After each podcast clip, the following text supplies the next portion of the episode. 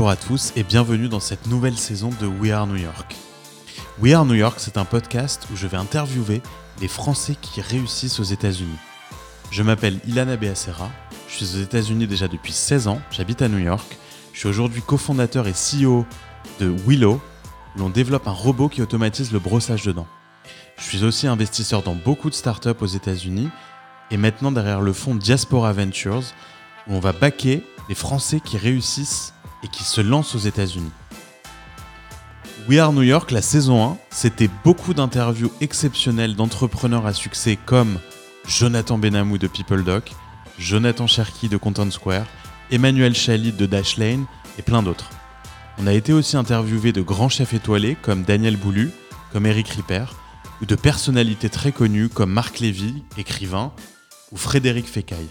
Dans la saison 2, on va essayer d'aller encore plus loin pour interviewer les entrepreneurs de la tech nouvelle génération, basés à New York ou à San Francisco d'origine française, mais aussi de CEO de grands groupes de luxe français ou américains. Alors restez en ligne et à très bientôt sur We Are New York. Bonjour à tous et bienvenue dans ce nouvel épisode de We Are New York. Alors aujourd'hui, je suis accompagné en live au bureau de Frédéric Chenet. Salut Fred. Bonsoir.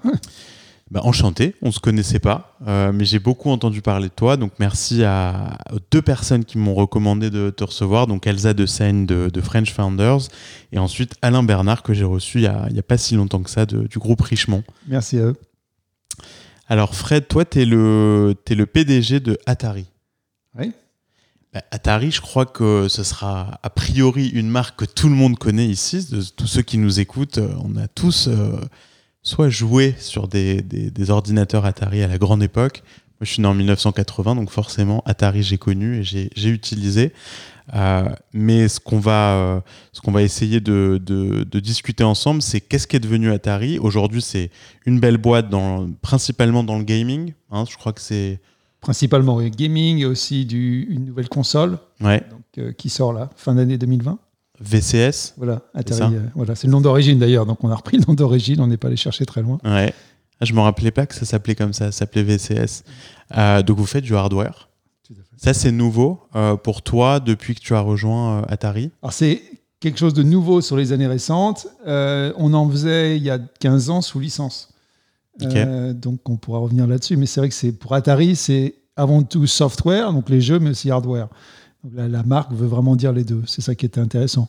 Donc Ouais. on a redémarré par le software, c'est le plus facile, et ensuite on est revenu sur le hardware un peu naturellement, même si c'est beaucoup plus dur. C'est effectivement beaucoup plus dur. Alors on, on va parler peut-être de ça un petit peu maintenant déjà.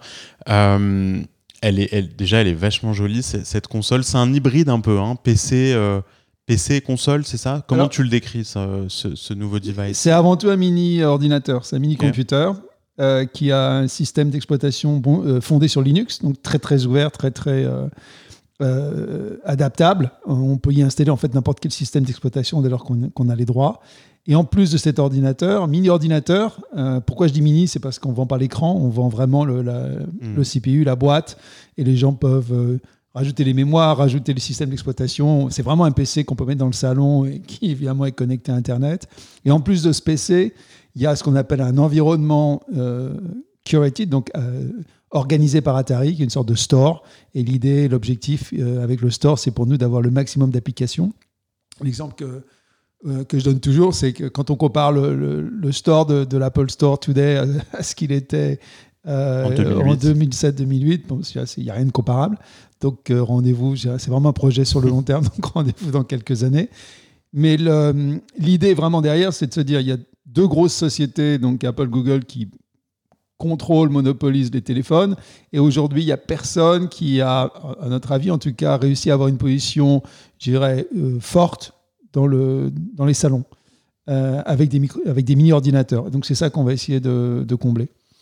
Quand tu dis une position forte dans les salons, l'objectif c'est de le connecter à ta télé Ouais, principalement tout à fait, voilà, bien sûr. Ok, et, et pour toi, l'Apple TV, c'est pas euh, ou Roku, c'est c'est pas vraiment des. Il y a pas mal de choses, euh, je dirais, que l'Apple TV et Roku n'offrent pas. Donc d'abord, moi, j'en avais, j'en ai vraiment marre à chaque fois quand il faut sélectionner de faire euh, flèche haut, droite, gauche. Ouais. Là, je suis déjà passé. euh, Ouais, l'interface euh, est voilà, pas. L'interface est vraiment nulle. Deuxièmement, on, on a du mal, par exemple, à jouer aux jeux Steam et autres euh, dans, dans le salon. Le, un des cas les, les plus frappants, c'est quand on veut jouer à Minecraft dans le salon, c'est très compliqué. Il n'y a pas l'ordinateur, il n'est pas là. Donc là, en fait, c'est un système qui permet d'aller chercher le jeu euh, où qu'il soit, qu'il soit dans le cloud, qu'il soit sur un, sur un PC, un disque dur, et de jouer. C'est vraiment dans le salon ou dans les, les den, hein, pour, pour, pour parler simplement. Euh, et c'est aussi un PC qui est, euh, je dirais, totalement adaptable, sur lequel je pense qu'à terme, et en tout cas c'est l'objectif, de la même manière qu'il y a plein d'applications qui se sont développées avec le téléphone, l'enjeu, l'objectif pour nous, c'est d'avoir aussi des applications qui se développent pour utilisation sur les télés de salon. Euh, Il y en a plein, la gestion de la maison, c'est très compliqué sur le téléphone. Je pense qu'à terme, il y en aura aussi. Il y a vraiment un environnement là qui est, à mon avis, qui est très propice et qui n'est pas couvert, je pense, aujourd'hui par l'offre euh, qui existe. Et euh, toi, tu donc en gros, c'est, tu, tu crées un peu l'OS euh, du salon, euh, en quelque sorte. Ce qui n'est pas vraiment le cas de, d'effectivement de l'Apple TV, de Roku ou d'autres, d'autres box.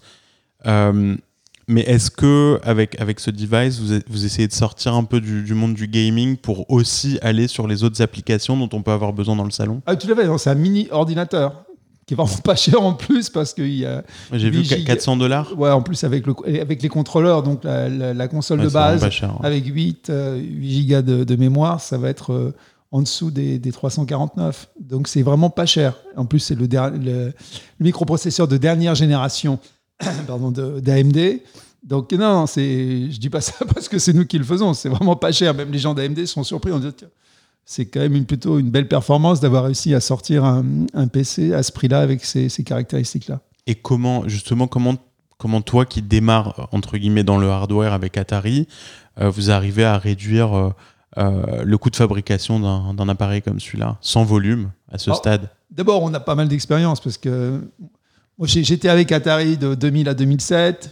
Euh, je suis parti, je suis revenu en 2013 quand la boîte était en dépôt de bilan. Donc, on a déjà toute l'équipe a énormément d'expérience hein, dans, le hardware. on ne s'est pas levé le matin en se grattant la tête et en disant OK, on va faire un, mini PC. Euh, les, les principales raisons, c'est qu'on a quelque chose qui est très très simple. Euh, on a une seule, euh, un seul, comment dirais-je, SKU, comme on dit, un, seul produit. Donc on n'est pas parti sur une gamme très très très large. On fait très simple en ce qui concerne le midi ordinateur. Et en revanche, qui est le plus intéressant, ce qui est le plus modulable, c'est le niveau de mémoire. Donc les utilisateurs peuvent rajouter, passer de 8 à 16 à 32, euh, au-delà en s'agissant de la mémoire. Euh, Parce que le reste euh, du, micro, euh, du micro-ordinateur, je dirais les, accessoires, les claviers, ça, ça existe. Donc on est véritablement avec la machine, euh, l'essentiel de la machine, l'écran de la télé, et, et derrière, les, les utilisateurs peuvent moduler euh, le niveau de mémoire qu'ils souhaitent en fonction de leurs besoins, de leur expérience. Et ça, ça se fait en ligne. Et, justement, là, en temps de, de, de Covid, donc là, vous êtes en train de fabriquer justement en ce moment, j'imagine, parce que vous les shippez. euh, C'est fini. ouais. c'est fini la fabrication Elles sont aux US déjà. ouais. Ah, Elles sont aux US, ok. Ce c'est rassurant. Ouais, mais justement, ça, ça devait pas être euh, simple quand même cette année là pour manufacturer, euh, j'imagine, en Chine. Alors, déjà, nous, on a eu pas mal de retard, euh, puisqu'effectivement, on était. euh, je crois qu'on a réalisé ce qui se passait en Chine, en ce qui nous concerne plutôt fin janvier, début février, euh, quand il y a eu donc cette. la semaine de vacances et que le gouvernement chinois a dit à tous les Chinois écoutez, on vous en donne une seconde. Donc là, nous, on a compris que c'était sérieux. Donc, on devait sortir la console, le PC console, en, la VCS en mars.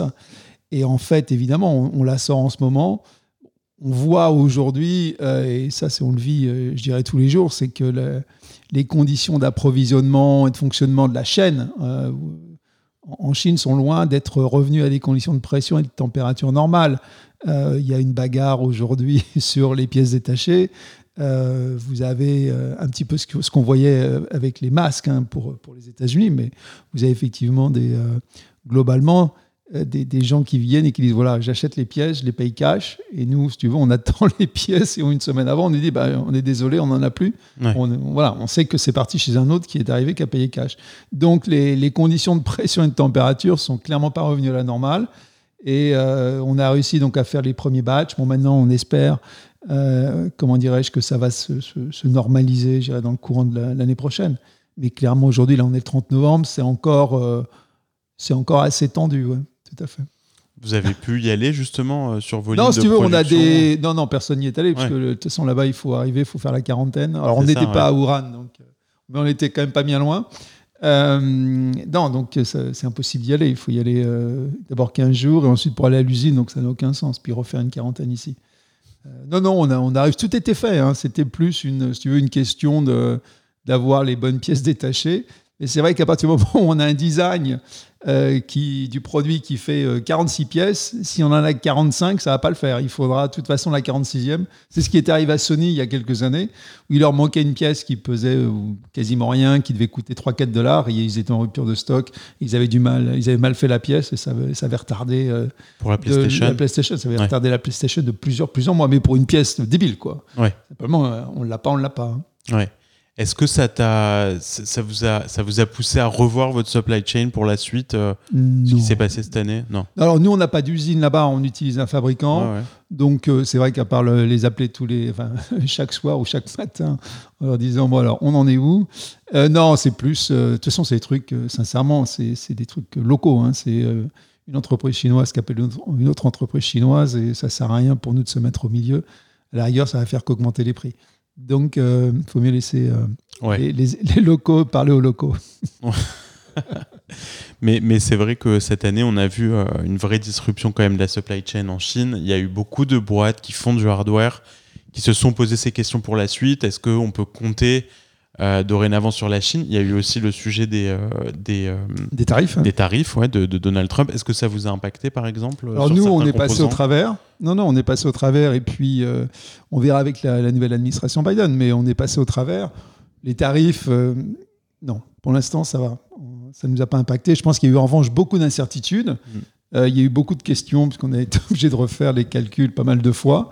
Euh, mais ne- je dirais c'est pas aller au-delà du tableur Excel, donc c'est plutôt, c'est plutôt bon. Quoi.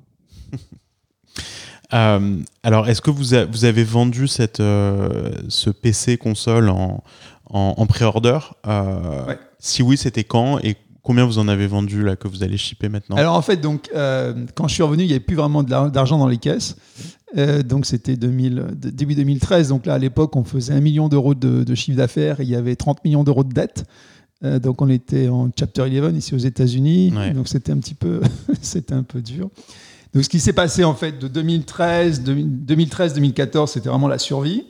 Se débarrasser des créanciers, j'ai- se, se contre les avocats, se battre contre tout le système euh, qui est là simplement non pas pour nous non pas pour nous détruire, simplement pour prendre le maximum de fees.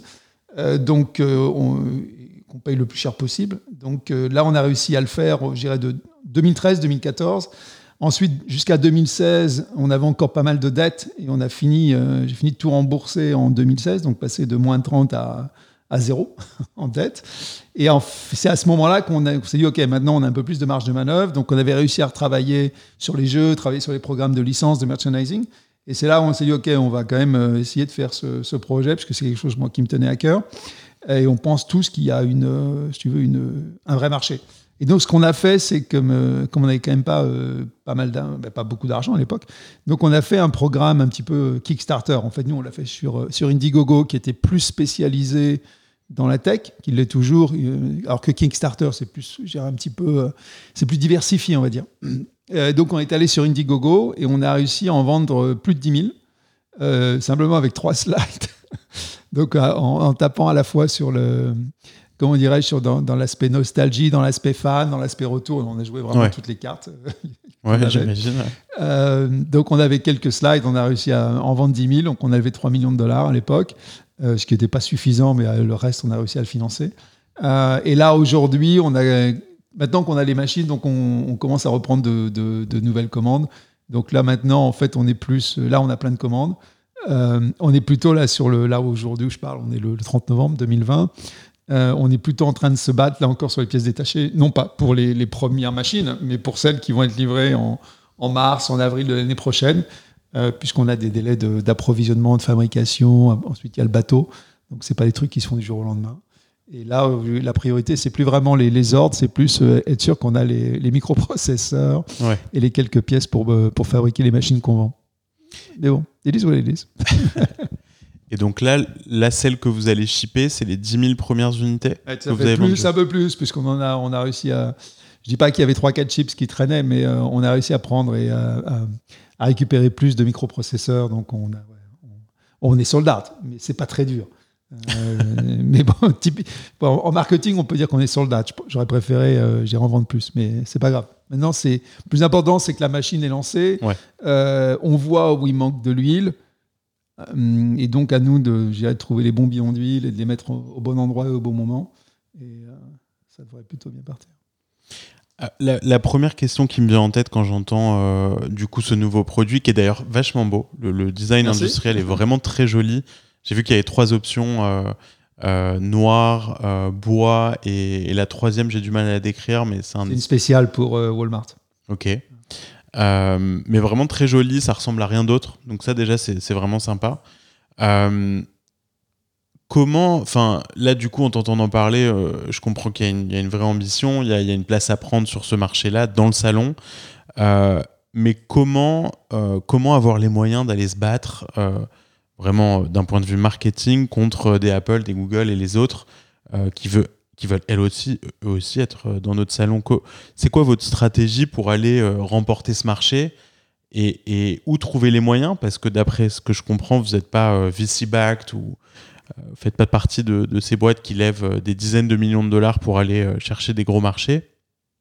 Donc c'est quoi ton plan en fait pour les prochaines années euh, pour imposer ce nouveau produit? En fait, comment la, concurrence, elle n'est pas tellement sur le type d'appareil. À la base, la concurrence, elle est vraiment sur le temps. C'est-à-dire que nous, on fait des jeux.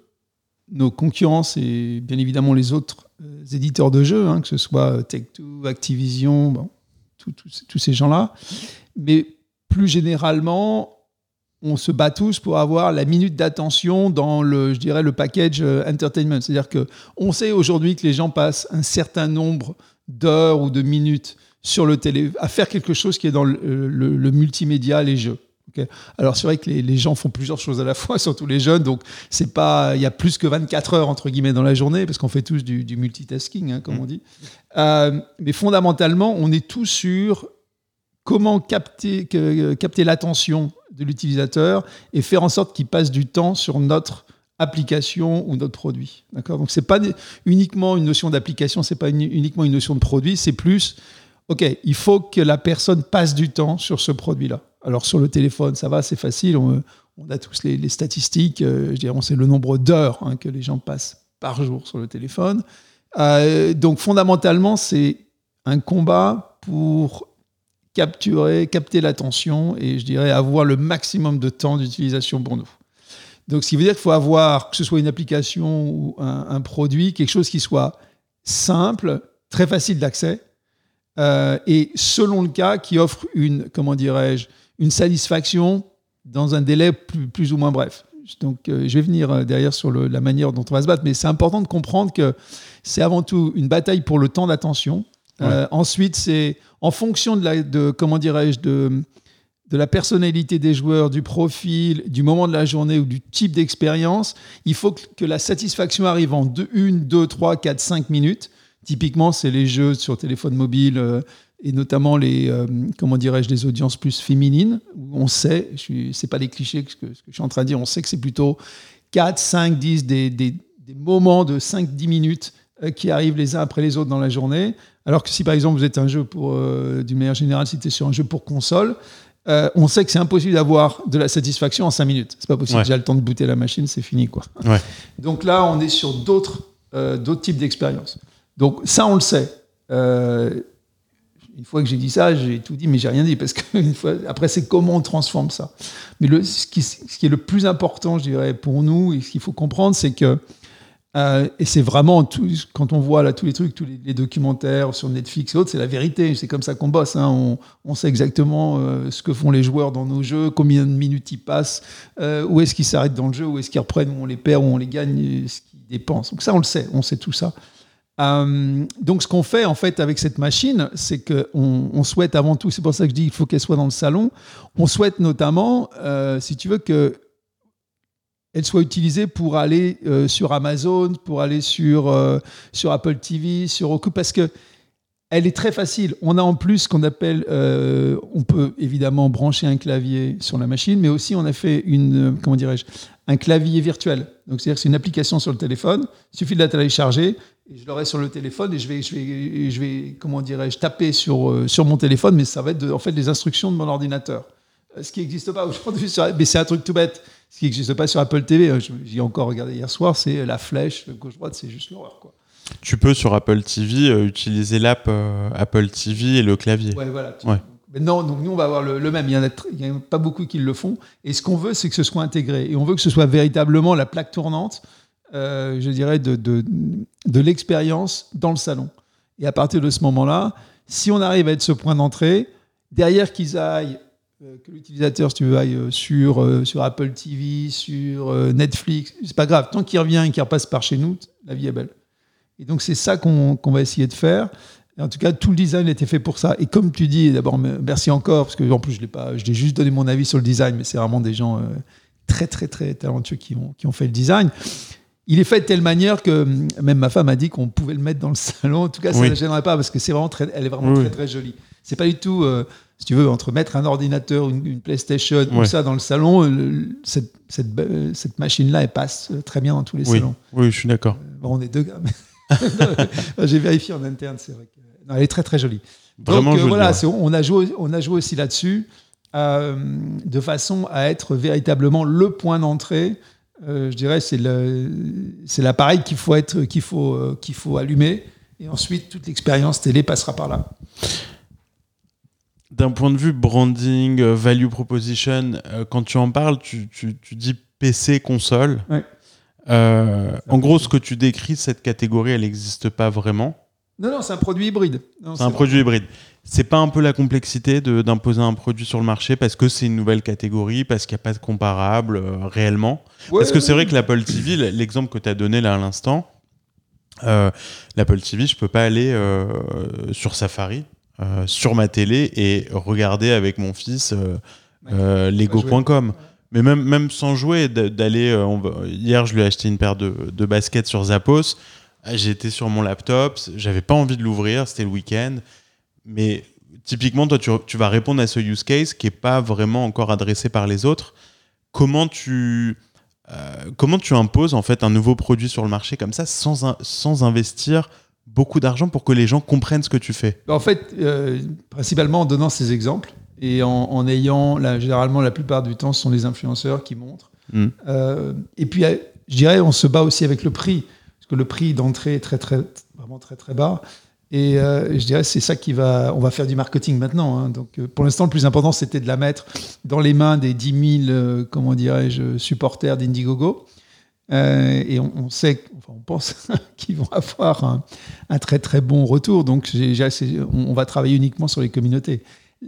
Ce qu'il faut bien comprendre, et c'est euh, depuis que je suis revenu euh, chez Atari, c'est que euh, on n'a pas énormément de frais fixes. Donc nous, on n'a pas besoin d'en vendre des millions pour, je dirais, amortir les coûts des usines et autres. On, est véritablement sur, la, conception, la création de produits. On sait exactement comment le produit est fabriqué, on sait, où le mettre. Et voilà, donc on n'a pas, je dirais, de, de, de dette ou de, de gros, de gros CP au-dessus de notre tête. On en Ouais. avait avant, maintenant on n'en a plus, donc c'est c'est pour ça, c'est un petit peu le luxe aussi de, de cette situation. Donc on va juste bien le faire, et puis on va, comment dirais-je, travailler. Normalement, euh, c'est toujours pareil, hein, si, le produit, si le produit est bon, euh, Oui, il partira. Il n'est Ouais. pas cher. Déjà, il n'est Ouais. pas cher, il est bon. il est pas cher, il est beau, euh, et, et maintenant je comprends beaucoup mieux le use case. Euh, et puis pour le coup, 10 000 personnes qui sont des early adopters qui vont recevoir le produit, c'est pas rien. Ouais. Donc effectivement, de, de- de se servir, euh, de se servir d'eux pour, le, pour en parler, ça, ça fait du sens.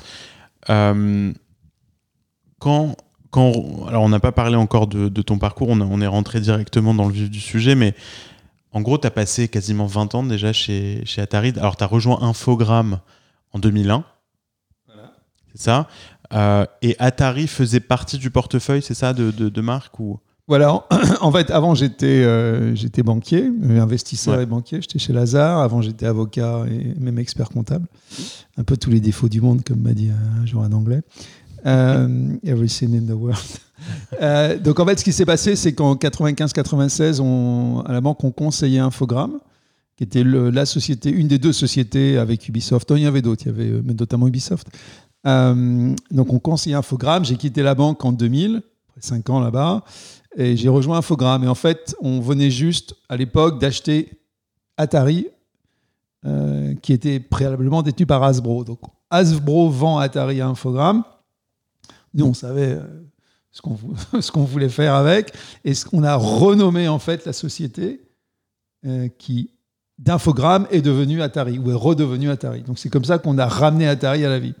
Hein, donc on a racheté la marque, on a renommé notre société euh, du jour au lendemain, un petit peu comme les, comme les papillons. Euh, Mais il n'y avait, pas vraiment d'assets Alors il y avait juste, ouais, il y avait juste, il y avait la marque, Il y avait la marque jeux. qui est puissante. Et donc et les jeux. ouais. donc on a redémarré une première fois, donc ça c'est arrivé en 2003. Euh, on a redémarré une première fois. On est tous partis, il y a eu un changement parce qu'il y a eu un, un, un hedge fund qui est devenu le premier actionnaire. La société était cotée, donc il y a un hedge fund qui est devenu le premier actionnaire. C'était en 2007, euh, qui a pris presque 30%. Donc nous, on est partis à ce moment-là, euh, l'équipe. Donc le hedge fund est resté. Ils ont nommé une nouvelle équipe qui connaissait pas grand-chose, mais c'est vrai que de toute façon, c'est facile de gagner de l'argent ou de perdre de l'argent dans les jeux vidéo. Euh, et donc, en fait, ce qui s'est passé, c'est que le, hedge fund a, tout perdu. Et le hedge fund s'est retrouvé lui-même en faillite, parce qu'ils avaient emprunté. Donc, euh, alors, je continuais à faire du consulting à l'époque. Moi, j'étais aux US depuis 2004. Donc, 2007, je quitte Atari, je monte ma boîte pour faire, pour moi, ce que je faisais en interne pour Atari. Donc, euh, principalement investir dans des jeux, trouver des distributeurs et le, j'irais leur prévendre les jeux et ensuite les délivrer. Mhm. Euh, et donc, je continuais à faire du, du- des activités de conseil pour Atari à l'époque, de 2007 à 2012. Et le fonds hedge fund a donc est tombé en liquidation en 2012, début 2012, euh, fin 2013. J'étais toujours en contact avec eux, puis un jour ils m'ont dit non, mais si tu veux faire l'offre, euh, c'était un, c'était dimanche ou un, non, un vendredi, ils m'ont dit bah, ça doit arriver lundi parce qu'on dépose le bilan lundi. Ah, donc euh, on, a, on a réussi à monter l'offre dans le week-end. C'était début 2013. Et euh, Donc toi, tu voulais racheter Atari? Ouais, je voulais racheter. Donc, j'ai Ouais. dit, oui, euh, c'était simple. hein, je suis, ils m'ont dit, il y, a une, euh, il y a une data room, il y a des contrats. Et en fait, quand je suis allé dans la data room, euh, tous les contrats, c'était moi qui les avais signés cinq ans plus tard, puisqu'ils, cinq ans Ouais, plus tôt, pardon, ouais. parce qu'ils n'avaient pas fait grand-chose pendant Ouais. cinq ans. Donc, en une journée, c'était assez plié. Et on est, je suis devenu propriétaire. Ils m'ont appelé le vendredi, je suis devenu propriétaire le jeudi d'après. Donc comment, comment et combien tu rachètes euh, Atari à Alors bon, donc c'est un peu plus, c'est un peu plus compliqué que ça. Euh, j'ai racheté des actions. euh, donc ça j'ai payé pas très cher, j'ai payé 400 euros, ça c'est un chiffre public. Et après j'ai aussi, ils avaient pas mal de dettes, donc j'ai racheté de la dette sur un prix très décoté, mais qui lui n'est pas public. Euh, voilà, donc j'ai réinvesti dans Atari l'argent que j'avais fait dans les jeux de Donc 2007 toi, c'était 2010. perso, t'étais Oh, pas accompagné de partenaires financiers Alors il y a un hedge fund, un autre hedge fund qui est venu avec moi et qui lui a racheté une partie de la dette. Et depuis, après, je l'ai remboursé. Donc, Ok. Ils, ont fait une sorte de bridge. euh, ils ont mis un peu d'argent sur la table. Et euh, moi, j'en ai mis aussi. Voilà. Ok. Et donc, ça nous a pris un an pour sortir du- de la procédure de redressement judiciaire ici. Et donc au moment où tu rachètes Atari, tu deviens quoi? Seul actionnaire quasiment avec ce hedge Premier, fund? premier actionnaire. Premier actionnaire. Et qui sont les autres actionnaires du coup? Euh, rien, public. En France, on était coté en France. Ah, c'est coté, d'accord. C'était coté en France. Ah, la coté. société était cotée en France. Donc, j'ai racheté Ah. la société en France et les, et les filiales étaient en faillite.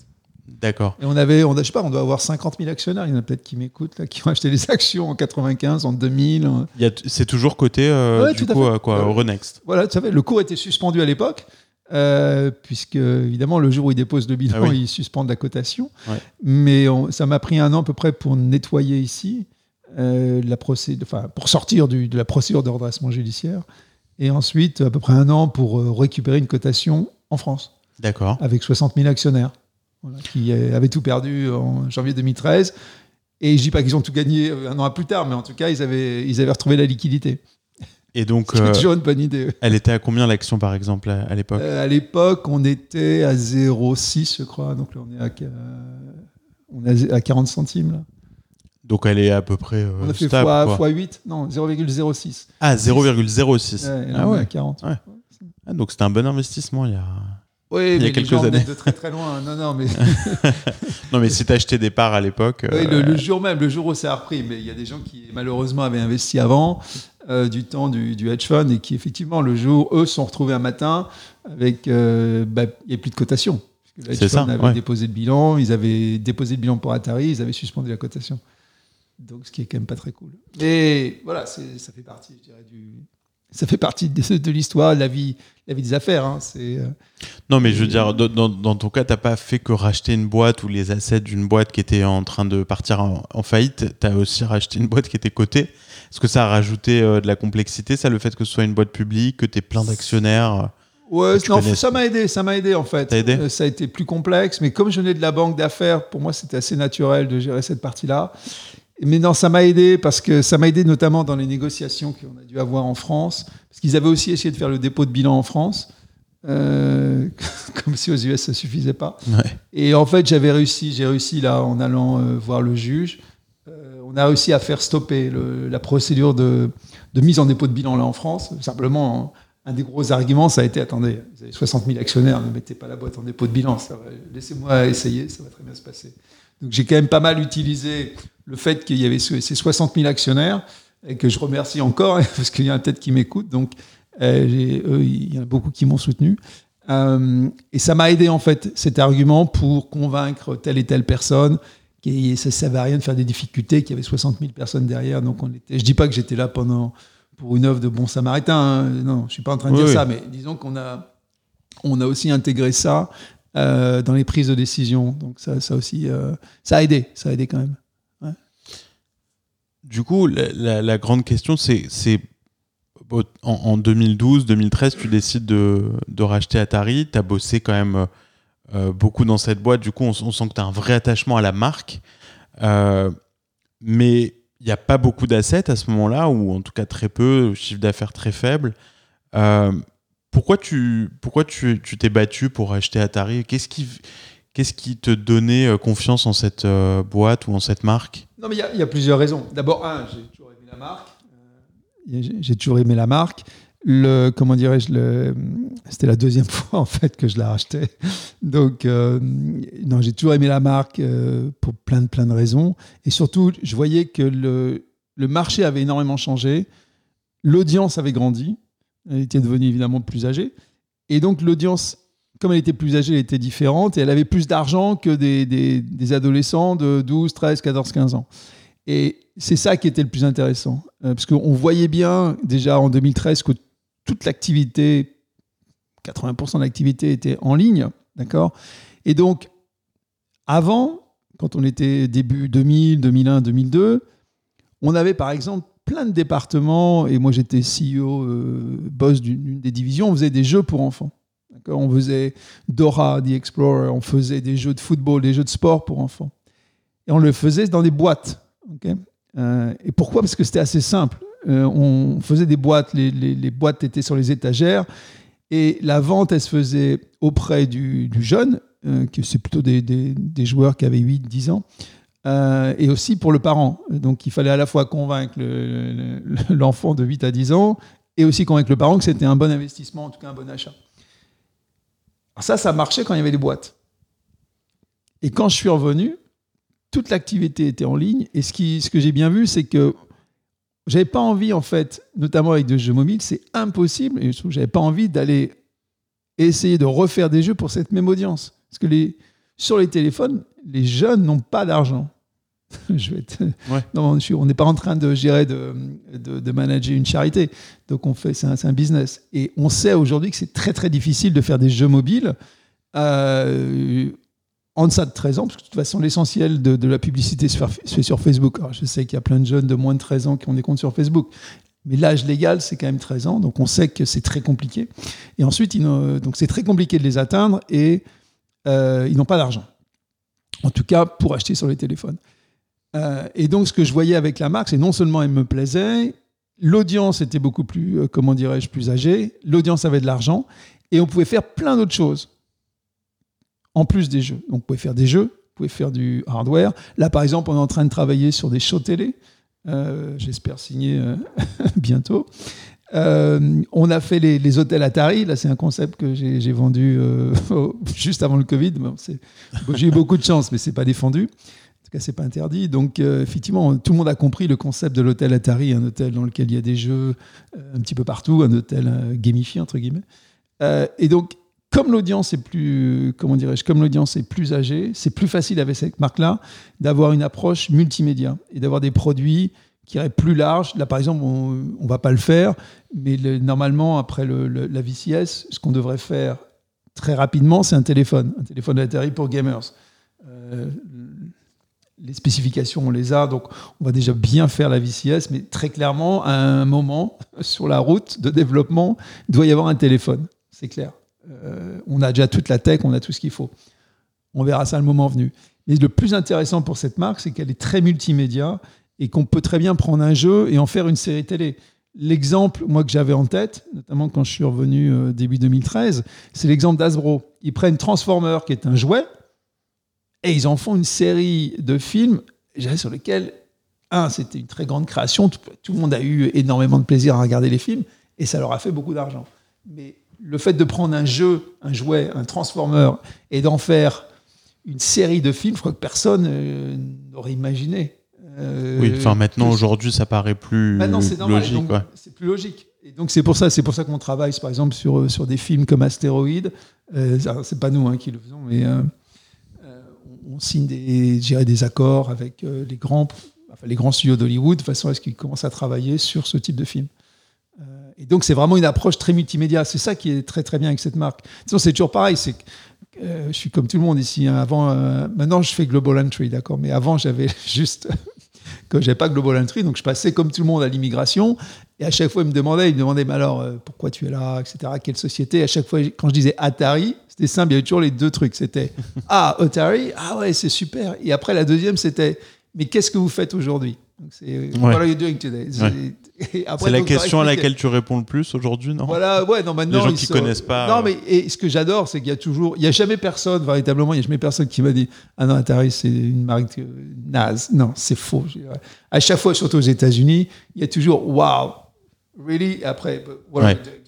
Ouais. Donc, c'était assez intéressant. Euh, je savais qu'il y avait, en tout cas, c'est un marché qui est à la base fondamentalement américain, euh, nord-américain. De toute façon, notre, marché, c'est États-Unis, Canada, UK. C'est pareil, au, Royaume-Uni, c'est le même goût qu'en Amérique du Nord. Et puis après, c'est Allemagne, euh, Nordique, et puis la France. Hmm.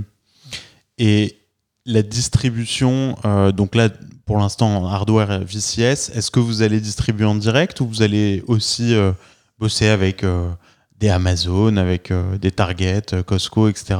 Alors, pour les États-Unis, c'est assez simple. Pour ceux qui nous écoutent et qui font de la distribution, ils vont comprendre.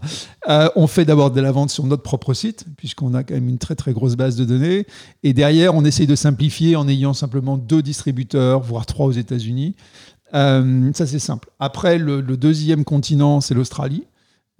pourquoi, bah, C'est pareil. Il y a un seul distributeur qui permet de, couvrir tout le territoire. Euh, beaucoup plus compliqué, ça va être l'Europe, euh, avec des problèmes, d'organisation, savoir qu'il n'y a personne qui, en Europe en tout cas, couvre l'ensemble du territoire. Il faut toujours aller avec un distributeur, un grand, un grand distributeur, après un sous-distributeur qui va aller ensuite chez Carrefour, chez Auchan, enfin bref.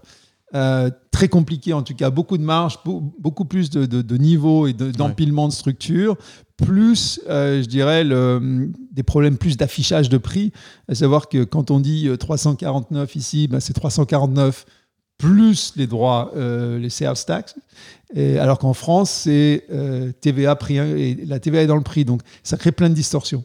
Donc on verra, on verra. Pour l'instant, on fait États-Unis, Canada, Australie, Royaume-Uni, où tout est assez simple, et on verra sur l'Europe continentale, je pense, fin d'année prochaine.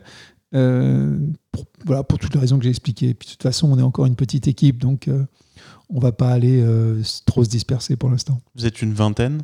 Alors, c'était pareil. À l'époque, on avait quand j'étais moi directeur général délégué 2005-2007, il y avait 2000, on était, on était, même monté à plus de 3000, mais en moyenne on était à 2500 personnes dont 1000 développeurs, dont 700 personnes qui vendaient des, boîtes en distribution. Euh, aujourd'hui, alors on a fait deux choses. D'abord, un, on est totalement dans la distribution, on est totalement mobile euh, et digital. Donc là, il n'y a plus besoin de, des 700 personnes. Euh, heureusement ou malheureusement, mais en tout cas, c'est la, la réalité. Et la deuxième chose, c'est qu'avant, on avait tous les développeurs qui étaient sur les, sur les bulletins de salaire et qui étaient nos salariés. Aujourd'hui, c'est fini ce, système. On est un peu comme dans le cinéma. On a euh, un studio de 40 personnes ici, un studio de 50 personnes là. Ce sont des contrats, on les paye euh, en fonction des, des, jeux, de l'avancement des jeux. On n'a plus besoin de les avoir sur, euh, sur nos, en tant que salarié. C'est beaucoup plus souple. C'est pour ça qu'on peut gérer à 20. les, en équivalent, j'irais à l'ancienne, on serait aujourd'hui 250. mais on est que 20, voilà, mais ça marche pareil. Mais du coup, quand tu. Alors, es en gros, tu es une start-up d'une vingtaine de personnes, tu as des contracteurs, euh, comme beaucoup de start-up aussi. Euh, tu fais de la tech, tu fais du hardware, tu fais mm. du jeu. Euh, bon, là, tu, tu parlais d'autres thèmes comme l'hôtel, etc. Donc, des, la licence. Hein. De la licence, effectivement, avec le, des séries potentiellement aussi tout ressemble à, des thèmes de, start-up qui vont lever de l'argent pour se développer plus rapidement. Euh, pourquoi c'est pas. Non, pas nécessairement. Le, vrai thème, le, vrai, le vrai modèle, c'est Virgin. Où il y a effectivement, dans Virgin, il y a des, lignes d'activité qui sont exploitées en direct. Donc nous, on exploite en direct les jeux, alors mobile, digital, le, la, la VCS, Video Computer System. Ça, on le fait en direct. Le reste, c'est de la licence. Et au fur et à mesure, on va intégrer certaines activités quand on sera vrai, véritablement. Parce qu'on apprend aussi quand on voit nos, partenaires qui font euh, des machines, de, je sais pas moi, des, arcade gaming machines, donc des, jeux d'arcade pour, le, pour, le, pour la maison. Euh, on apprend, on voit, on les laisse faire les erreurs, on connaît bien leurs cours, on voit bien comment ça fonctionne. Et il y a certaines activités, on se dit, tiens, ça, un jour, pas nécessairement très lointain. On essaiera de le faire en interne.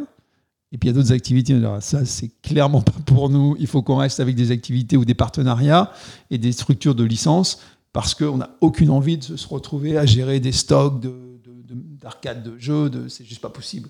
En tout cas, c'est pas l'ADN de l'équipe. Et quand on se lève le matin, c'est vraiment pas ce qu'on a envie de faire. Donc, ce qui est intéressant, c'est qu'il faut plus le voir comme étant euh, Virgin. Euh, je pense qu'il est euh, Bronson est allé très loin, voire trop loin dans les activités de licence. Il y a des trucs. Euh, je dis mais non, ça sert à rien. Il a un petit peu, je dirais, dilué la, valeur de la marque dans certaines activités.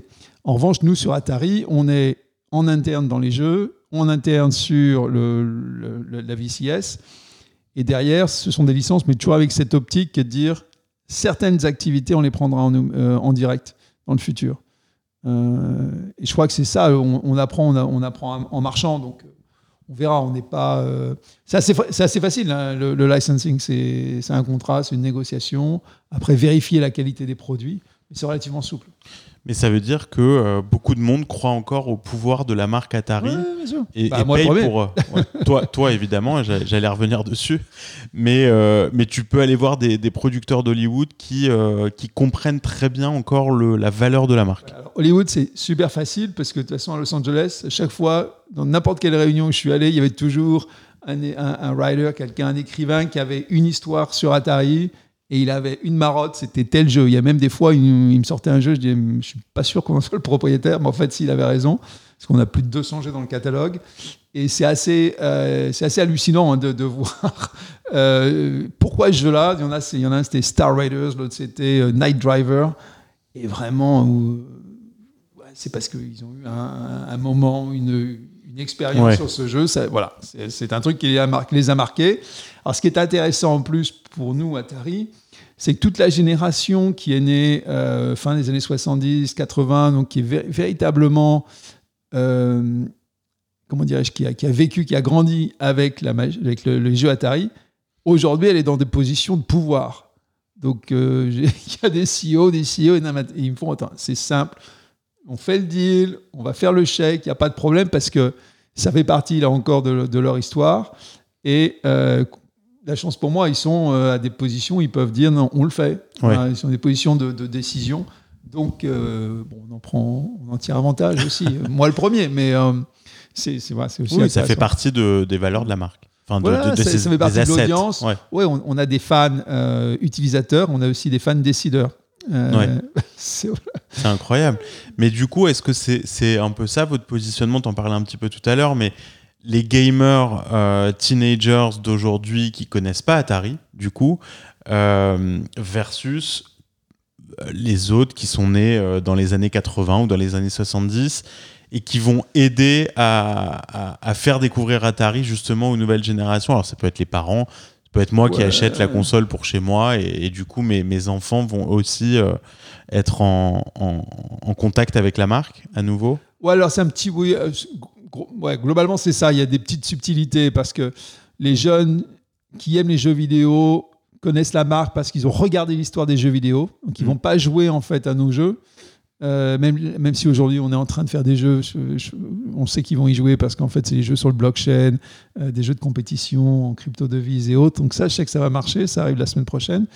Euh, et sur les personnes plus âgées, c'est assez marrant. Il y a, bon, il y a les fans, il y a les, les- les décideurs, et puis il y a aussi, c'est un petit peu comme Didier Deschamps, il est, euh, il, est sélectionneur de l'équipe de France, il a un job et il y a 50 millions de personnes qui voudraient sa place, Euh, ou en tout cas qui pensent qu'il pourrait mieux faire. Et peut-être qu'elle pourrait mieux faire. Et moi, c'est un peu pareil, il y a une série, alors je suis pas Didier Deschamps, je suis pas sélectionneur, mais il y a toujours une série de environ 500 personnes, toujours les mêmes qui reviennent. euh, et qui, par définition, simplement parce qu'ils voudraient avoir le job, et parce qu'elles pensent qu'elles pourraient mieux faire que moi, qui je dirais, s- s'opposent, mais assez, euh, de façon assez virulente, euh, je à la VCS en disant ça va jamais marcher, c'est un scam. Voilà.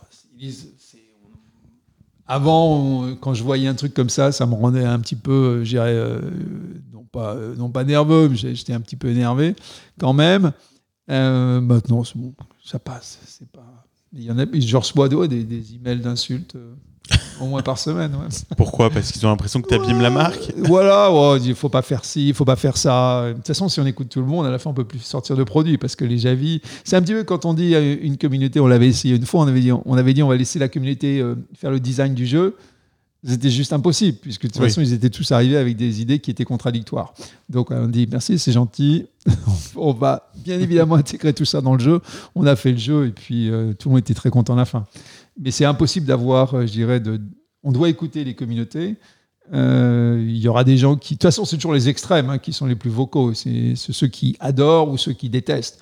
Le- Il y a les gens du milieu, personne ne vont pas aller écrire un blog en disant euh, euh, ouais, c'est correct. Mais de toute façon, c'est quand tu regardes les, sur l'App Store, quand tu regardes les ratings dans les jeux, c'est 5 ou 1 en pratique, c'est jamais Oui, 3. oui. En tout cas, je ne connais pas beaucoup de gens qui mettent des 3. Euh, Il y a, si, il y a des gens très consciencieux et on les remercie, mais en pratique, c'est j'adore ou je déteste.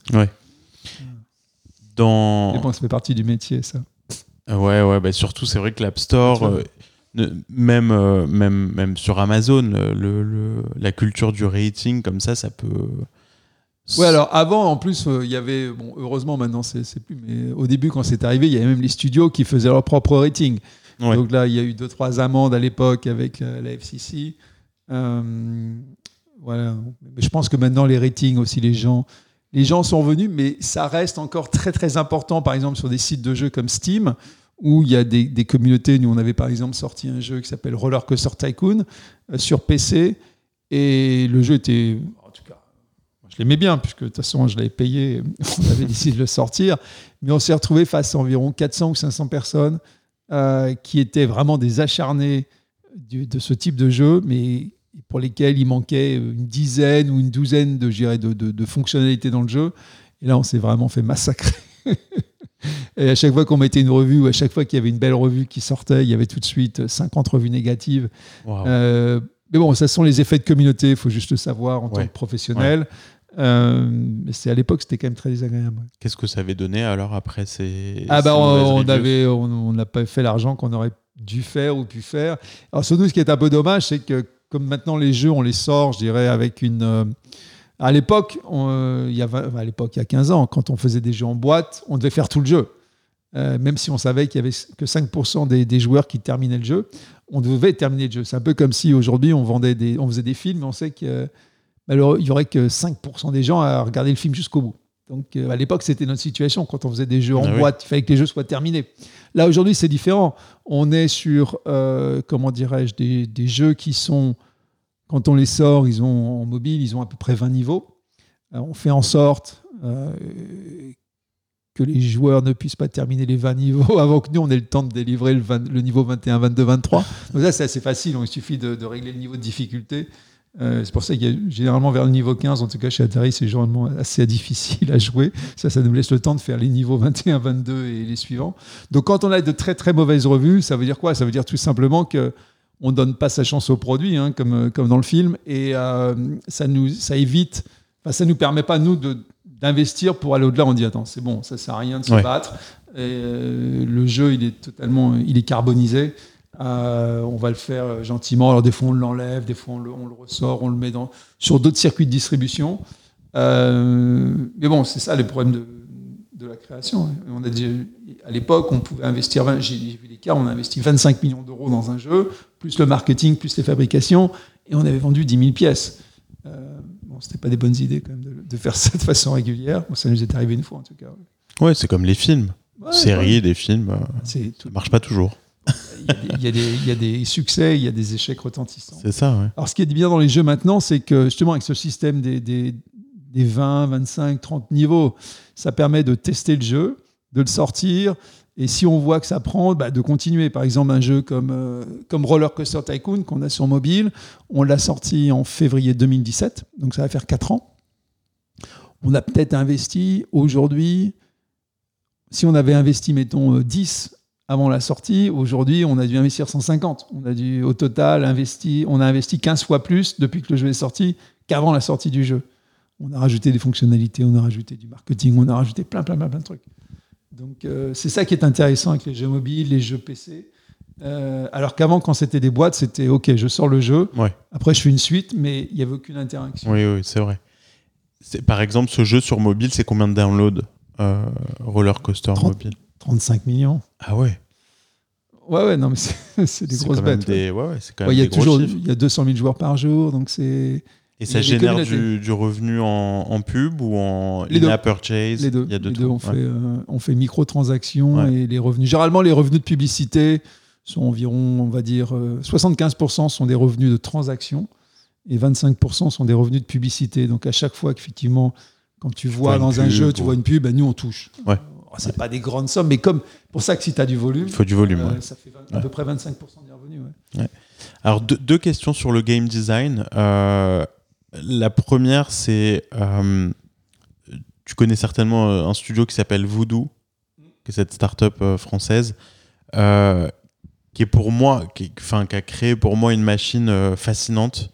En tout cas, en tant qu'entrepreneur, c'est un truc euh, difficile à, imaginer euh, il y, a, il y a 10 ans, mais aujourd'hui, il y a beaucoup de studios, alors pas que dans le gaming, justement dans d'autres verticales qui ont repris ce modèle. Alors je l'explique pour euh, ceux qui connaissent pas, mais Voodoo c'est une start-up française, je crois, qui vient de lever énormément d'argent encore, qui développe très très rapidement des proof of concept de leurs jeux, qui les mettent sur l'App Store. C'est des jeux en pas finis, pas beaux.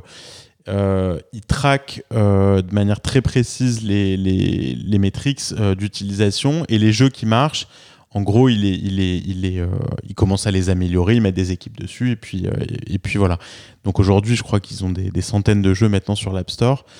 Qu'est-ce que tu penses de, de leur modèle? Je, comprends, d'après ce que tu me racontes, que c'est pas du tout votre modèle à vous. C'est-à-dire que. Nous, on, va- on fait 20 niveaux, alors que peut-être qu'ils en font 3 ou 4. Donc, euh, Mais vous investissez upfront beaucoup plus dans les jeux que vous développez ou, ou vous pouvez aussi itérer euh, rapidement sur. euh, des nouveaux choix. jeux. Non, non, c'est un choix. Je crois que leur modèle est plutôt de dire voilà, on, on a des moteurs de jeu qu'on maîtrise parfaitement, on a des, comment dirais-je, des, euh, des systèmes de, de suivi des joueurs dans les jeux qu'on maîtrise parfaitement. C'est vrai, on sait tout. Ah, ah, la seule chose qu'on n'a pas, en fait, c'est le nom de la personne, le numéro de téléphone et la carte de crédit, puisque ça, ça reste chez, euh, chez Apple et Google. Mais le reste, on sait tout. hein. On sait quel jour, euh, on, fait les calculs par jour, on dit, OK, tel jour, on a récupéré euh, 10 000 joueurs. Euh, trois heures après, sur les 10 000, il en restait 5 000. Le lendemain, il y en a eu que 2 000 qui sont revenus. On connaît exactement les revenus euh, qui ont été générés par ces 10 000 qui sont devenus X, qui sont devenus Y. Euh, on sait où ils ont dépensé dans le jeu. Donc, non, non, c'est. Aujourd'hui, on est en fait sur un. C'est à la fois de la création, hein, l'activité de jeu vidéo, mais c'est aussi l'analyse, euh, je dirais, euh, mathématique, Ouais, statistique de population. de cohortes. des cohortes. On, donc, et les cohortes, on peut, mais on a des systèmes de, de gestion. Non mais pour ceux qui nous écoutent, on sait tout. À part le nom, l'adresse, le numéro de téléphone et la carte de crédit, on sait tout de ce que De font les gens sur dans le jeu, jeu. bien Ouais. sûr. Mm. Mm. Alors en plus, avec Facebook, on sait les autres, on connaît les autres euh, types de jeux ou jeux auxquels ces personnes jouent. Donc, on, euh, si- regardez, les, regardez, tous ceux qui nous écoutent, regardez Facebook, vos settings. Mais euh, si vous avez accepté qu'on qu'on ait accès aux infos, euh, bah, on y a accès. Je pense qu'on l'a bien compris maintenant hein, avec euh, Cambridge Analytica et, Mais bien sûr, et non, tous mais les autres euh, scandales. Et donc, le, le plus intéressant pour nous, et c'est pour ça, par exemple, euh, que ces systèmes sont, assez, sont, sont vraiment extraordinaires, parce qu'on arrive à prévoir. On sait, par exemple, aujourd'hui, on sait que si on recrute, mettons, 10 000 personnes sur tel, tel réseau, euh, par exemple sur Facebook, en payant tant par, euh, comment dirais-je, par nou- nou- nouveaux joueurs, on sait que demain, si on met la même somme, il est fort probable, euh, comment dirais-je, que la corde de demain, elle aura le même comportement que la corde d'aujourd'hui, et que la corde d'après-demain sera. Alors, sur le, thème, sur ce thème-là, on voit, on, on voit qu'il y a des courbes qui vont se dessiner, et on sait qu'évidemment, chaque chose a une fin. Donc, si on continue d'aller le- d'aller taper toujours au même endroit, la source va se tarir. Et donc, après, c'est notre boulot d'aller chercher de, de nouvelles sources.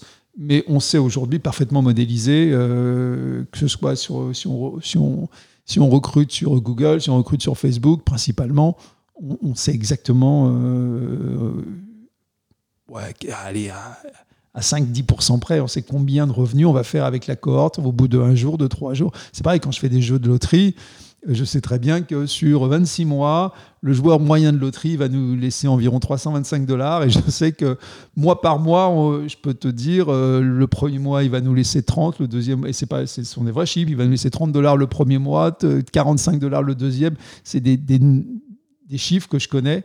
Et je sais qu'au bout de 9 mois, j'aurais euh, récupéré euh, deux fois la mise. Et que si je perds le joueur après 9 mois, de toute façon, ça va rien. Oui. euh, ça va pas beaucoup changer mon, mon, mon équation économique. Ouais. Donc, euh, c'est à la fois de la, les jeux, c'est à la fois de la création et surtout de l'analyse de, de big data. Bien sûr. C'est très intéressant ce que tu dis. Euh, mais justement, ça, ça relie à ma deuxième question sur euh, le, le game design, l'addiction et le fait que toutes ces datas, euh, finalement, euh, bah, poussent les, les- les joueurs à revenir tous les jours. Euh, ça me fait beaucoup penser à Social Dilemma. Je ne Ouais. sais pas si tu as vu Si, ce vu, documentaire. Euh, justement, c'est quoi ton, ton... Alors, je donne juste un exemple. Nous, on laisse pas, on, on laisse pas trop nos enfants jouer aux jeux vidéo. Ils sont encore petits. Euh, mais euh, on a laissé mon fils jouer à FIFA mobile sur, euh, sur, sur iPad. Il aime le foot. On l'a laissé jouer. Bon, et puis tu te dis une partie de foot, euh, ça mange pas de pain.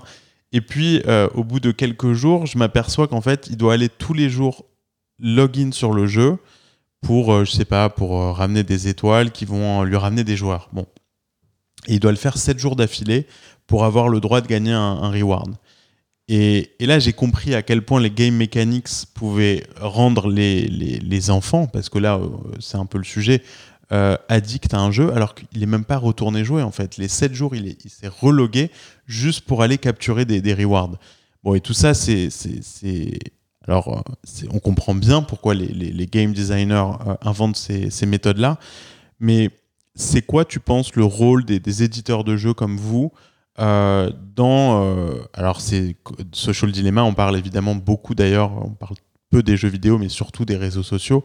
C'est quoi le rôle des éditeurs de jeux dans euh, euh, l'éducation au sens large euh, des enfants, des nouvelles générations à, utiliser ces devices, ces jeux, ces apps modérément, sans, que ça, sans que ça aille trop loin en fait? Alors, ça, c'est, je vais donner, je vais pas parler au nom de l'industrie, hein, je vais parler juste en mon nom et de ce qu'on sait faire aujourd'hui sur Atari. À la base, je pense que tout excès est, comment dirais-je, néfaste. Que ce soit un excès dans un sens comme dans l'autre. Euh, trop manger, pas assez manger, trop jouer, pas jouer. Je pense que pas jouer du tout, c'est pas très bien non plus. Euh, parce que ça fait partie de la vie de tous les jours. Et le, le- le- fait de, comment dirais-je, de, de- ne pas jouer ou de ne pas avoir accès, de ne pas savoir ce qui se passe euh, dans ce domaine-là ou dans les, dans les réseaux sociaux, je pense qu'à terme, c'est aussi un handicap. Donc, de toute façon, tout est une question d'équilibre sur le long terme. Euh, et je suis personnellement, je suis plutôt, j'essaie plutôt de trouver le, point moyen. Donc ça, c'est, ma position de base. Après, cette position de base, elle est en conflit avec ma responsabilité et ma mission entre guillemets de, de, de, CEO de la boîte, qui est de faire le mieux pour l'entreprise. Et faire le mieux pour l'entreprise, c'est générer le maximum de revenus, de profits et de cash. Malheureusement c'est ça. Donc j'ai un conflit, ok? Entre d'un côté ma position personnelle qui est de dire on doit, euh, il faut faire en sorte effectivement de ne pas avoir d'excès de, dans un sens comme dans l'autre, et de l'autre, je dirais ma responsabilité et c'est vraiment une vraie responsabilité parce qu'elle est écrite dans la, dans la loi, dans la réglementation sur les, sur les sociétés commerciales. C'est la mission du, du boss. Euh, de maximiser le, profit pour, l'entreprise, en tout cas, pas nécessairement le profit, mais de, maximiser la valeur de, l'entreprise, que ce soit social, le, bien-être pour les salariés. Donc, c'est surtout en droit français, cette notion d'entreprise, moi avocat, c'est vraiment euh, quelque chose de très important. Et comment dirais-je, la responsabilité de l'entreprise vis-à-vis des salariés, vis-à-vis euh, de, l'écosystème est très importante. Donc, c'est vraiment un conflit. qui doit être géré. Donc la manière dont on le, le fait, c'est qu'on regarde à la base euh, ce qu'on fait dans les jeux. C'est vrai que même si on dit il y a beaucoup de jeux qui sont addictifs, il y a quand même toute une série de réglementations, notamment euh, si, pour ceux qui m'écoutent, je pense que c'est mieux que les enfants jouent sur des jeux mobiles ou des jeux consoles, parce qu'il y a plus de réglementations que sur des jeux PC. Les jeux PC, c'est la, jungle. A un jeu en ligne, il n'y a même pas besoin de, rating de la, part de l'ISRB. Euh, alors qu'un jeu console ou un jeu mobile, surtout les jeux consoles, vont être beaucoup plus réglementés, beaucoup plus régulés. Et surtout, on a des éditeurs qui sont beaucoup plus conscients. Euh, parce que c'est Sony, Microsoft, Nintendo, Apple, Google. On a cinq éditeurs qui sont beaucoup plus conscients de leur responsabilité là-dessus que sur des jeux PC. D'accord? Euh, donc, nous, ce qu'on essaye de faire, c'est évidemment d'essayer de trouver cet équilibre. On évite euh, de donner, de la même manière qu'il n'y a pas de ce qu'on appelle le pay to win, c'est-à-dire que de, faire des jeux où il suffit de payer pour gagner. Euh, ça marchait très bien il y a 10 ans. Aujourd'hui, de toute façon, les communautés sont contre ça. Et je pense qu'aujourd'hui, on, essaye, nous, dans le choix éditorial, de ne pas aller sur des jeux justement qui nécessite, euh, je dirais, de, revenir 7 fois, 10 fois euh, par semaine, ou qui nécessite des choses qui sont véritablement très engageantes ou très prenantes. Par exemple, je fais, euh, je fais pas de jeux de shoot. parce que j'ai pas envie de le faire. On fait plutôt des jeux, ce qu'on appelle casual. Vous avez d'autres éditeurs, pour ceux qui nous écoutent, vous avez Tech2 qui a quand même à l'époque avec Grand Theft Auto euh, GTA, euh, qui a quand même créé euh, pas mal de, scandales, c'était 2001, 2002, 2003.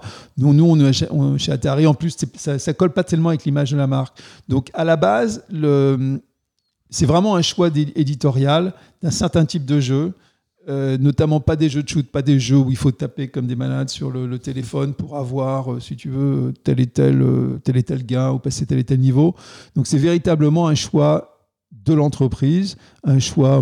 moi, ça c'est facile puisque je suis premier actionnaire. Donc si je dis non, ça va pas se faire. Si je dis oui, il y a, ça a plus de chances de se faire. Je ne sais pas que ça va se faire automatiquement si je dis oui. donc c'est comme ça qu'on le fait. Après Inversement, j'aime bien aussi les jeux de casino. Donc les jeux de casino, on met des limites euh, sur le nombre de, paris que les joueurs peuvent faire par jour. Donc il y a plein de moyens de, réglementer. Mais c'est vrai que c'est toujours une contradiction euh, avec notre mission, ma mission, qui est de, en tant que boss, de, de, développer l'entreprise. C'est pas une charité. D'accord? Si je devais faire une charité, quand je fais des charités, c'est autre chose. On sait que c'est, on n'est pas là pour euh, avoir un, un, retour économique. Et je le dis encore, c'est pas nécessairement un retour financier parce que notre, notre obligation, en tout cas, surtout dans la loi française, que même si on est aux États-Unis, nous on est à la base, c'est une société française. Euh, dans la loi, en tout cas en France, c'est très clairement dit que c'est avant tout, par exemple, quand il y a des problèmes, des difficultés sur les entreprises, le juge doit d'abord s'occuper de l'intérêt des salariés. Euh, l'intérêt des salariés passe avant l'intérêt des, créanciers, passe avant. Donc il y a toute une hiérarchie en loi française. Et donc, on doit en tenir compte. Mais c'est vrai que c'est une contradiction permanente. Ce serait pas très dur hein, de faire un jeu euh, qui rapporte. si, c'est dur, mais on, pourrait faire d'autres types de jeux, en fait. Euh, c'est un choix. Les jeux sont pas très durs à faire. La barrière à l'entrée, elle est euh, quasiment inexistante aujourd'hui. hein. Il y a combien d'éditeurs de jeux aujourd'hui euh, Je sais pas trop. Il y en a énormément, non? Non, ouais, il y en a énormément. Il y a des grands, il y a des petits, il y en a qui meurent tous les jours, il y en a qui se créent tous les jours. Il y a des, jeux- il y a des, il y a plein de gens. Il y a des, des petits studios, il y a des, des, euh, des, des développeurs euh, qui sont seuls, euh, qui bossent Ouais. de leur garage et qui Et font, qui des jeux. qui font des jeux. Donc voilà, le voodoo, là, quand on regarde, tu regardes le jeu, c'est eux ce qu'ils ont institutionnalisé, c'est le comment dirais-je l'analyse quantitative. Data driven Voilà, euh, pour créer des jeux. Ouais, on- c'est pas. Mais c'est des jeux très très simples. hein. Ouais, on sort le jeu, on va voir ce qui se passe, et peut-être que la communauté des fois va trouver un truc à faire avec le jeu, euh, alors que ils auront même pas, ils y auront même pas pensé. Donc c'est, c'est il y a une vraie responsabilité des éditeurs, mais à la à la fin du fin, euh, c'est toujours pareil. Si on a plein d'argent, on est gentil, on fait les, les beaux jeux, et, mais inversement, quand il y a des, des éditeurs euh, qui sont un petit peu à la, à la ramasse et qui ont besoin de, de comment dirais-je, d'avoir de très bons résultats, du cash pour survivre, et là, c'est plus compliqué de respecter, euh, de respecter les, ou d'aller vers le, le souhaitable. On va plutôt vers le, le, le nécessaire. je suis passé par là, donc je le dis.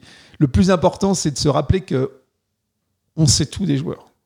Ouais. S'il y a un truc, euh, on- pas, pas Mais il n'y nécessairement. a rien de personnel au final. non, il n'y a rien de personnel. tout du comportement des joueurs. Ouais, et c'est très intéressant. C'est d'ailleurs ce que vend aujourd'hui, euh, ce que vendent euh, Facebook et Google.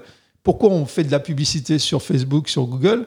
Parce que c'est, c'est, ils nous donnent quasiment une certitude.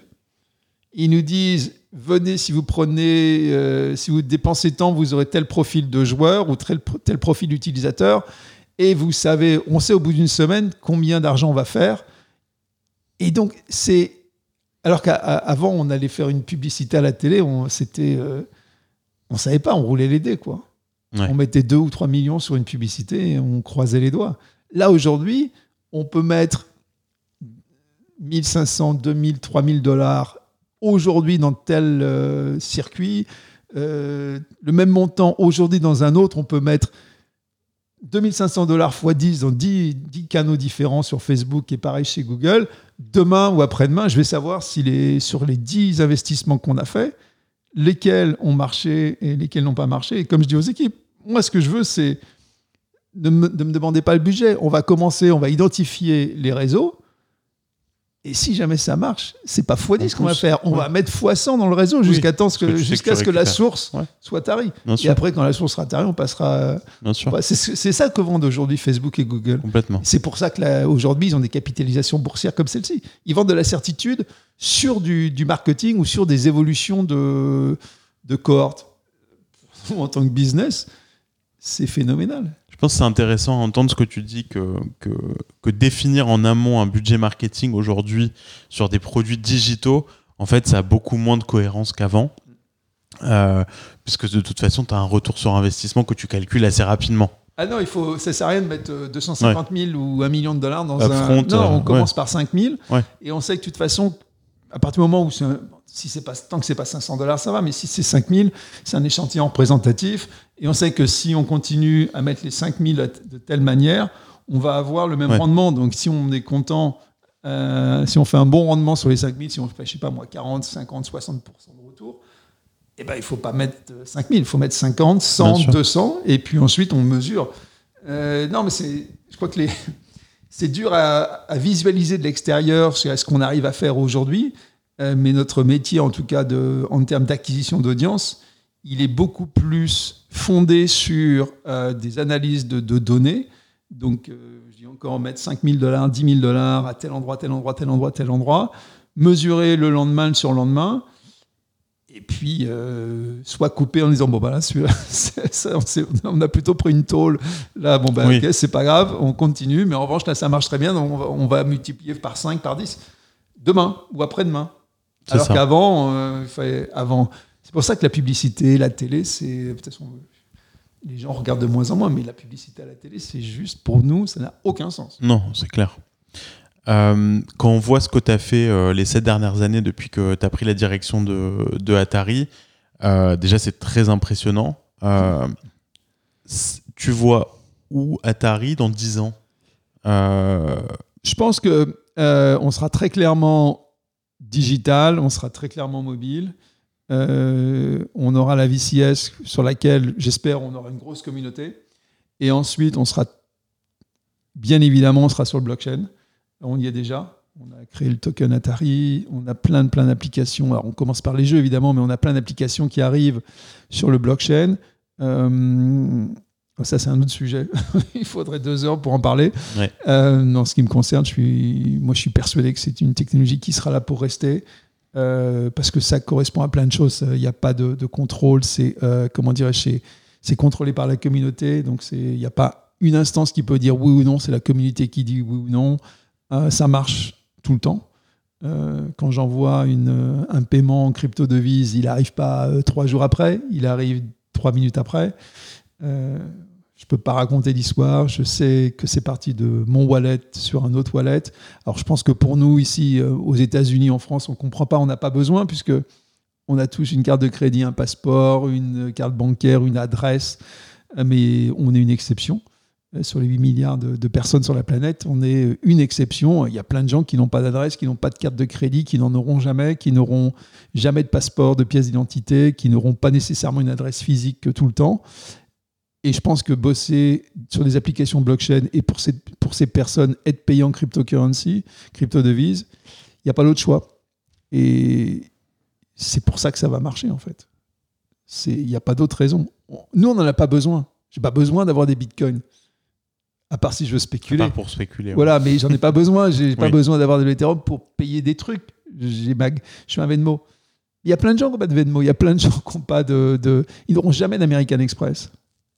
Parce qu'ils passeront pas les tests euh, KYC, AML, comme on dit, euh, Know Your Customer, et puis euh, Anti-Money Laundering. C'est juste pas possible. Par contre, ils ont un téléphone. Là, ils n'ont ils n'ont que ça, en fait. Et Ouais. Généralement, d'ailleurs, ils sont c'est. capables de, de faire des transactions Ouais. en crypto. Voilà, et moi qui vais énormément en Afrique, parce qu'on a, je fais pas mal de développement là-bas, à la fois sur des associations, mais aussi sur les, sur la, comment dirais-je, ce qu'on appelle la fintech, donc la, la finance sur, sur les téléphones.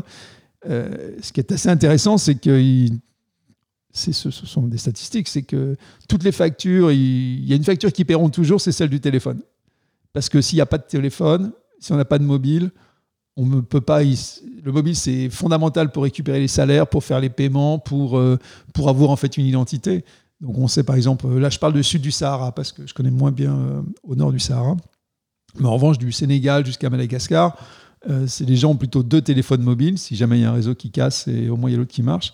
Et tout se fait sur le téléphone. Et si on n'a pas de téléphone, on- les gens ne peuvent pas vivre sans un téléphone mobile. En fait, l'accès au téléphone mobile euh, est- quasiment euh, une nécessité économique, ce qui est, vrai ici aux États-Unis ou en Europe, mais c'est moins fondamental, c'est moins critique que dans ces pays-là. Au Kenya, c'est deux tiers des transactions se font par téléphone. Deux tiers. C'est ouais. Donc, tu, tu crois à, à l'avenir de la blockchain aussi dans le gaming?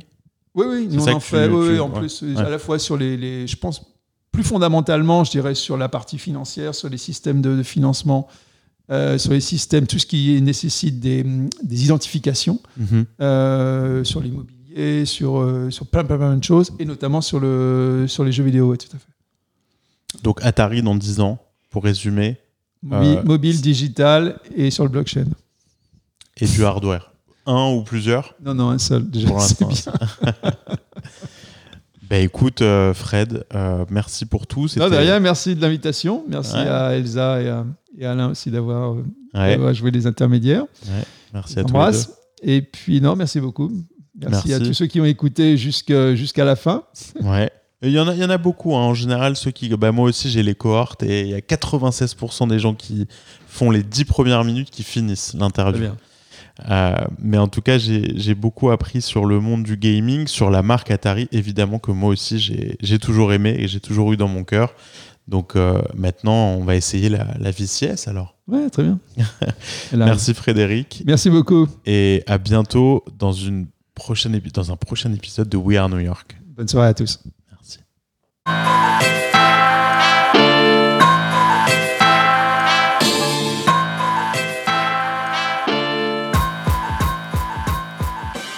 Merci d'avoir écouté cet épisode de We Are New York jusqu'à la fin. J'espère que le contenu vous plaira et surtout que vous aurez envie de partager cet épisode et le reste des épisodes de We Are New York autour de vous. Le site de We Are New York, c'est weareny.com. Tous les épisodes sont dessus. N'hésitez pas à laisser votre email sur le site pour que vous puissiez recevoir les derniers épisodes sur votre boîte mail directement.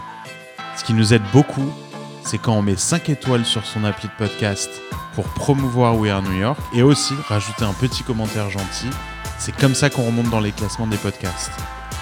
Alors merci de partager autour de vous et à très bientôt dans un nouvel épisode de We Are New York.